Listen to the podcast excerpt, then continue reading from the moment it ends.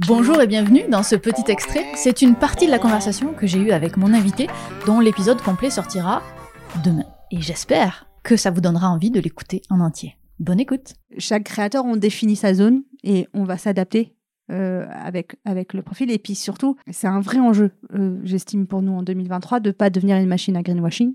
On est très sollicité pour ça. Je suis très modeste là-dessus parce que euh, je pense qu'on fera des erreurs et c'est très dur de juger les choses. Euh, on, on gère, nous, on a fait, en un an, on fait 500 partenariats.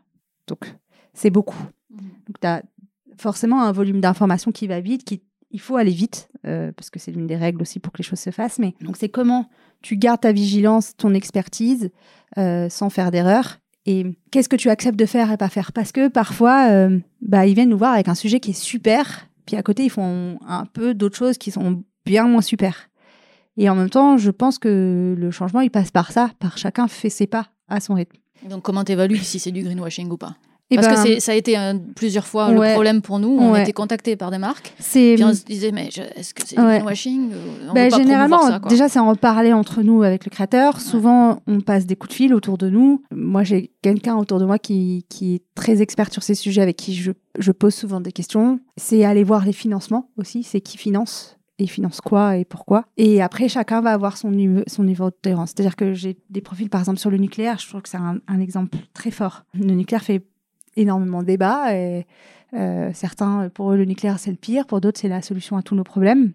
Euh, et il y a vraiment, c'est très clivant. Donc euh, là, ça va être vraiment du cas par cas.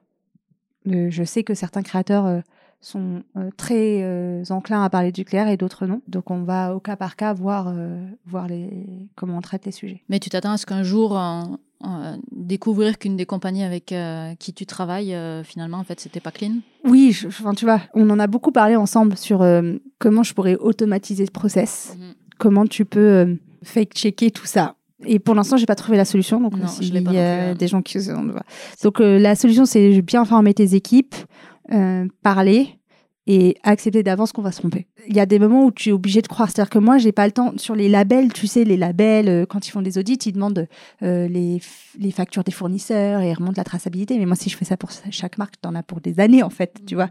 Donc, c'est s'appuyer sur les labels existants, tu vois, aussi. Je pense euh, s'appuyer sur ces ressources-là. Et après, si tu veux, moi, c'est pas tant ça mon problème. Parce que en vrai, je dis, euh, je me dis, euh, oui, peut-être qu'un jour on va se faire. Il y a plusieurs fois où on est passé pas loin, on y allait et en recreusant, je me suis dit, ok, il faut pas y aller. Mais finalement, ces marques-là, tu les détectes assez vite parce que c'est grossier, c'est mal fait.